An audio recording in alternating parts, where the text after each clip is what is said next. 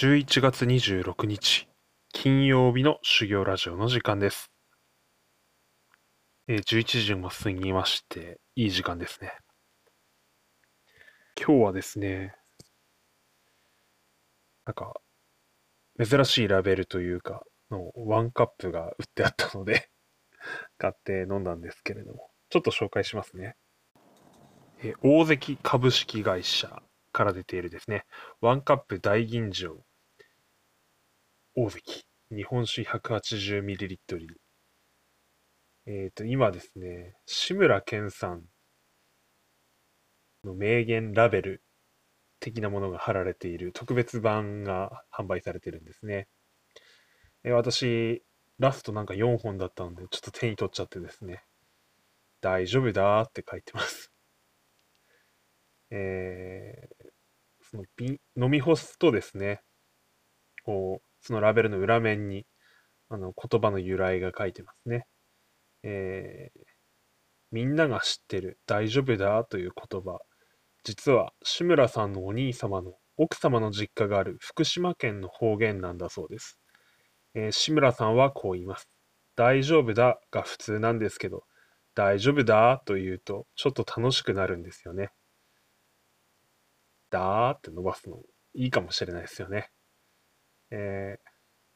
まあ私、ワンカップ好きなんでですね、まあ、若干アル中入ってきてるんじゃないかっていう感じもあるんですけど、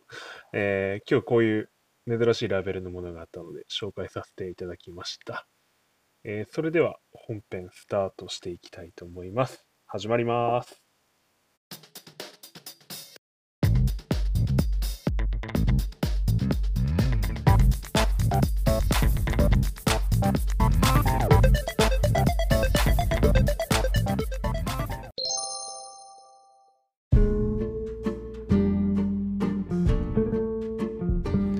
皆さんお疲れ様です。修行ラジオ。今日もハートフルに話す練習をしていきたいと思います。えー本編今日はですね、私あの朝、ツイッター、ツイッターの方ですね、えータイムライン見ておりましたら、えー表人さんがですね、自分視点のサッカーゲームってあるだろうかというようなですね、こうツイートされておりまして確かにあんまねえなと思ってですね。今現在あのサッカーゲームというのはこうおそらくですねこうウィニングイレブンというコナミから出ているゲームとあと EA スポーツの FIFA っていうゲームのシリーズ。この2つがですねもうシェアを多分9割以上。もうほぼ9割って9割9分じゃないかなとかと思うんですけど。まあそれシェアを占めていると思います。でいずれのゲームもですねいわゆるあのあれですかねサッカー日本代表の試合とか J リーグとかあのテレビで観戦された方ことある方多いと思うんですけれどもあのいわゆるあの正面スタンドからですねこう左右にサッカーゴールが配置されていて右から左に左から右にこう A チーム B チームが攻め合ってですね。でぶつかり合うという画角でゲームの方も進行しているんですね。でその中にあってですね過去自分視点でですねこうサッカーゲームを展開していったっていうゲームが私の知る限り一つ作品ありましたのでちょっとそれを紹介させていただきました。作品名はリベログランデ2という名前でですね、えーサッカーで言うとリベロっていうのは、まあ、自由な人っていう意味なんですけど、まあ、ポジションがあるようでないという感じなんですかね。こう必要なところ時に必要なところにいるというような選手なんですけれども、まあ、リベログランデ2というゲームがあってですね。えーサッカーは11ご承知のように11対11で争うゲームでありますけれども、まあ、その中にあって1人の選手だけを操作すると。で、カメラアングルというのがですね、こう背後から、背後やや上空から映してるというようなこう画角でして、まあ、あの、近づけ、えーと、敵チームの選手が近づいてくれば、後ろ側も若干は映るんですけれども、まあ、主にもう前方しか映らず、まあ、少し離れるともう後ろ側は全然見えないと。ですのであのピッチ内でのですね立ち立っている方向次第でですねこう視界がどんどん変わっていくので、えー、あれはあれですごいなかなか斬新な視点でですね面白かったと思います。えー、ただですねこうゲームをプレイしていてもですねやっぱ平面にやや近いものですからこう例えばサッカーとかバスケットとかあとは、まあ、ラグビーも近いといえば近いですが、ラグビーは後ろしか蹴れない、あボール、パス出せないというところもあるので、まあ、前方にはキックしかできないというところもあるのでですね、また、えー、似て、非常に似ていますけれども、また、手を使って出せないという意味では、ちょっと手、手を使ってっていうか、足じゃなくて、前に向かってパス出せないというところで、またちょっとこう、戦略的にちょっと違ういうところもあるのかもしれませんけれども、えー、いずれですねあのそういった流れの中でパスを展開し合うポーツをやった方なら、えー、分かる分かってくださるのかなと思うんですけれども。見えないんですよね パスコースって実はあの、えー、あのサッカーで、えー、応援している時の視点っていうんですか。右サイド空いてるよ。なんで右にパスしねえんだよとかって言われてもですね。実際左サイドでこう密集になっている場合ですね。右なんかとても見えてないよという場面よくあると思います。プロですら出してないわけですからプロですらない、私たちというのはですね全く見えてないということの方が多いんじゃないかなと。あるいはこう見えていたとしても蹴れないっていうですね、単純に。いうことですよね。ですので、あのプロスポーツ選手とか高い選手っていうのは当然見えていて蹴れるというところですよね。その当然見えていて蹴れる人たちが当然見えていて蹴れる中でコースを消し合うわけですので、その中でも通せる選手っていうのは本当に特別なんだろうなと思います。こうゲームしている場面をですねいわゆるあの平面的に捉えるのではなくてやや上の方からですねこう視界を俯瞰して見る視野を持った選手がその感覚の話をしていけたらいいかなと思うんですけれども。結構その先ほど私申し上げたカーバスケット。あとラグビー。バレーボールもじゃないですかね。あの点と点で合わせていくみたいなですね。アシストという作業がある、えー、スポーツの場合。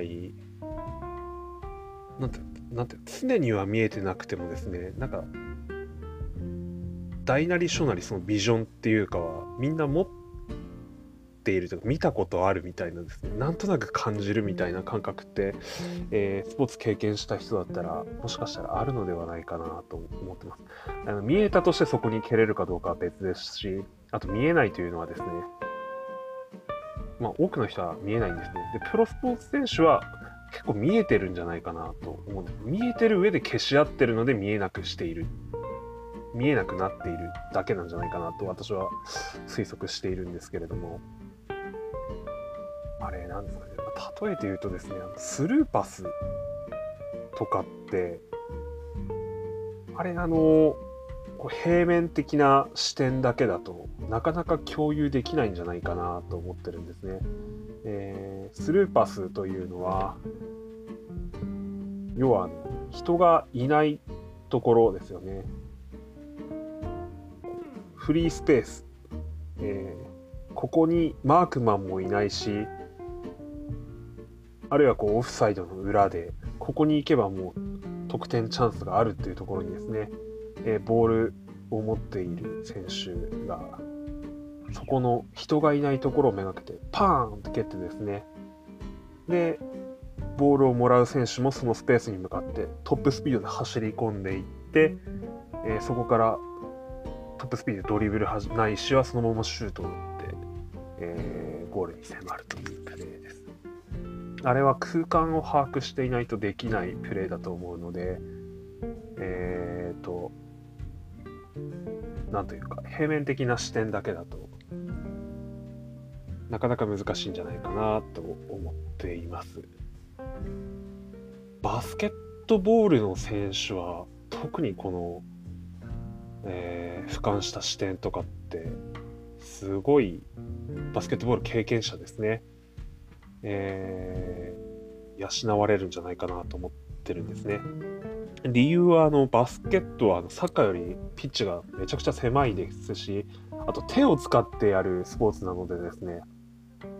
サッカーより格段に速いんですね。あの、1秒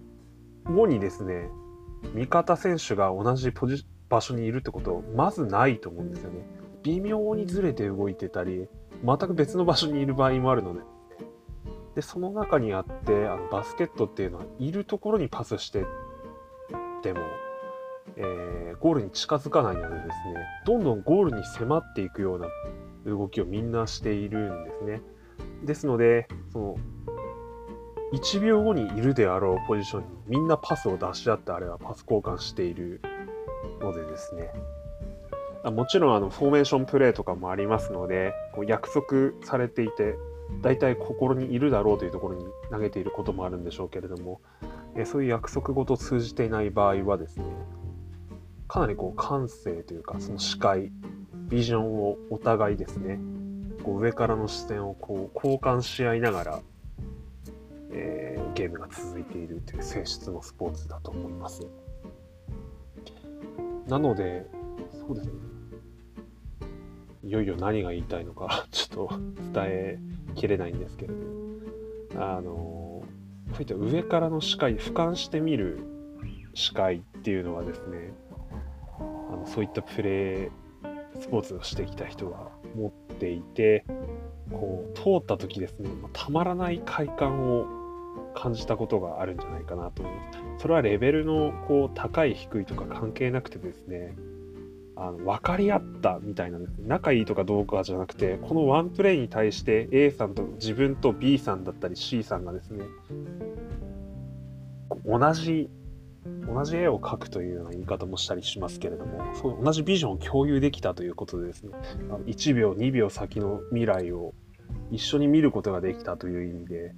非常にこうすごい快感を持ってですねこう思い出になっていることが多いんじゃないかなと思います。なんというかですのでこう見る分には絶対俯瞰していわゆるあのスタジアム正面スタンドからの視界っていうのが一番面白いわけですけれども、まあ、プレイしてみるとですね、まあ、見えないながらも、たまに見えると。で、たまに共有できたりすると。そういう時に非常にいいこう気持ちというかですね、快感というか、えー、宝物になるような時間を獲得できるっていうんですかね。そういう面白さがあるんじゃないかなと思います。バレーボールのセッターの選手とかって、セッターの選手はその感覚非常に強いんじゃないですか。バックアタックとかってね、全然もうわけわかんないですね。後ろにこうボール飛んでパスしてアシストするわけですから、あれはもうこう練習のフォーメーションかもしれないですけど、ただあの、ゲーム展開でどんどん崩れていく中で、ああいう一瞬の、えー、ボールの高さであったり、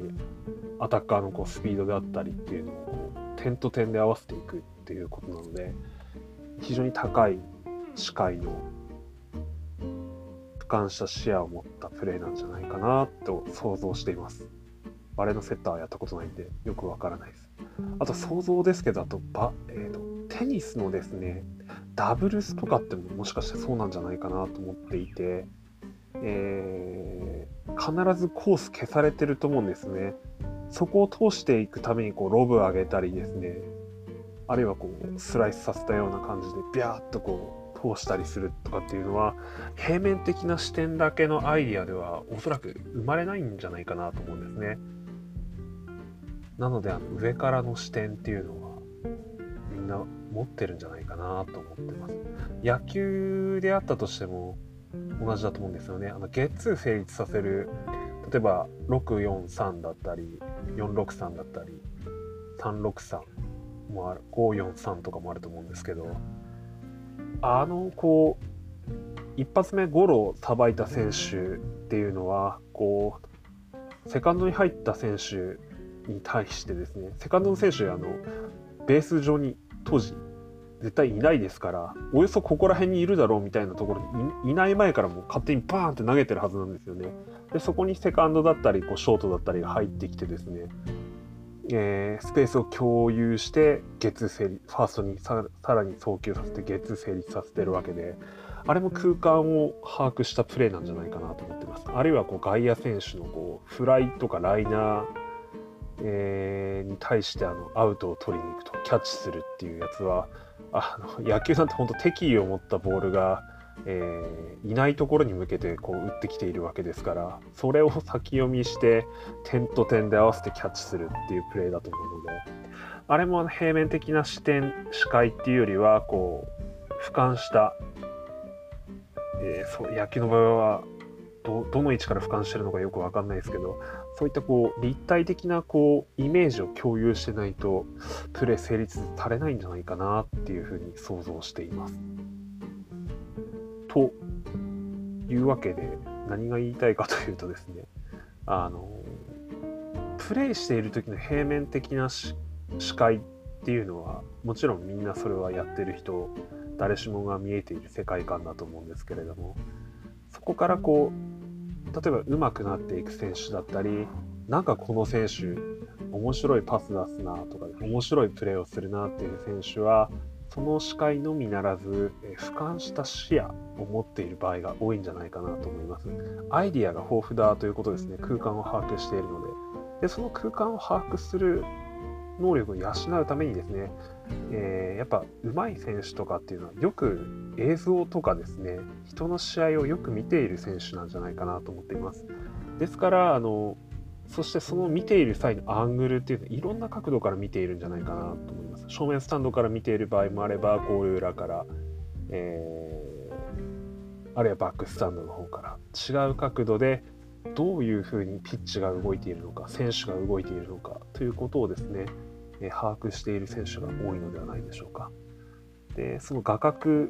としてイメージの把握した後はですね今度はその選手たちっていうのは自分のチームメイトの動きを本当に細かく観察していることが多いんじゃないかなと思います。えー、動きの癖とかですね左側にターンする癖があるとか困ったら左にしか行かないとかですね、えー、ステップは左に踏むとかあとはえー、追い込まれていくと右足でしか蹴れなくなるとかですね。で右足で蹴ったボールは、えー、マークがついてないとまっすぐ蹴れるけど追い込まれてくると回転がかかって、えー、スライド回転するとかですねそういったチームメイトの癖ですねそういった情報も練習からですね常に拾い上げて、え、その自分の視界の中で成立するプレーに当てはめていく。そういう能力が、えー、レベルが高くなればなるほどあるんじゃないかなと。思っています。逆に言うとですねこうレベルが低かったりこう技術が伴わない選手だからこそですね、えー、いろんな映像であったりですね自分のチームメイトの動きというのを本当につぶさに観察していくとですねえー、チームのエースになれるかどうかは別ですけれども、チームを回していく上では非常にこう大切なプレイヤーになるんじゃないか、そんなことも私は考えたりしていますね。えー、私は子供にスポーツで身を立ててほしいなんては強いほども思ってないですけれども、スポーツを通じて学ぶべきものだったり獲得するべきものっていうのはそういう視野であったりですね、えー、チームメイト敵チームもですね観察してえー、くことこの場合この人はこういう挙動を取るのではないか。決めつけるのではないですけれども傾向として知っておく。だから自分はこうやって動けば助けてあげられる。そういった視点をですね、えー、獲得していくと、まあ、実生活っていうのはまさにそれの連続です。か失敗できないそういうのの連続なんでスポーツなんてあの部活やら何やらしてる分にはですね全く失敗しても問題ないのです。なぜならゲームだからですね。えー、実生活はミスできないという場合はあるので実生活はミスできないからもっとコミュニケーションとって言葉でそういう時はこう動いていくこう動いていくという約束事をこう、えー、チームメイトいわゆる同僚ですよね。というのを積み重ねていくということが必要になると思う。そういう、えー、チームとしてのコミュニケーションというのをですね、えー、スポーツを通じて学べるのではないか。コミュニケーションそして視界視野ですね。イメージ。そういうところが、えー、私が子供から子供が私が思う子供がスポーツから学んでほしいところかなと思っています。話がどんどん展開してしまいまして本当に申し訳ないんですけれどもちょっと言いたいことをすごい言ったという 内容になります私はあの小学校4年生から中学校3年生までバスケットやっててですね中2の時にですね私あのシックスマンまではいかないですけど6番手7番手の選手でパワーフォワードの同じ年の、えーまあ、学年で一番うまい子が調子悪かったりしたら私がそこに入るっていうパターンが多かったんですけどそこでですねこうボールのパスの展開してる時にですねこう先輩とパスのタイミング合わなくてですねよくその先輩見えないかって言われてですね俺パス欲しいところみたいな感じですごい言われてですね見えるわけねえだろみたいな感じで思ったんですけどあの多分かっこつけた言い方しやがってだっていねえじゃんおめえって思ってたんですけど、えー、先輩が何を言いたいかというとですねあの俺のイメージが見えないのかということを言ってるわけですね。でその点と点がお前には見えないのかということを繰り返し言われていたわけですけれども。でそこら辺で私はこうすごい考えました。先輩どういう動きする人なのかとかですね、えー、このケースではここら辺が空いているとかっていうのをですねこう練習外れてる時ですね、えー、コートのサイドからいろんなところでこう先輩の動きとかこう見ながらですね、えー、すごいこう観察してですね。あイメージ画角ってこういうものなのかなっていうのをこう体験していった気がします。まあ、その後こうサッカーに展開してからですね。であ転向してからですね。サッカーはピッチが広くて、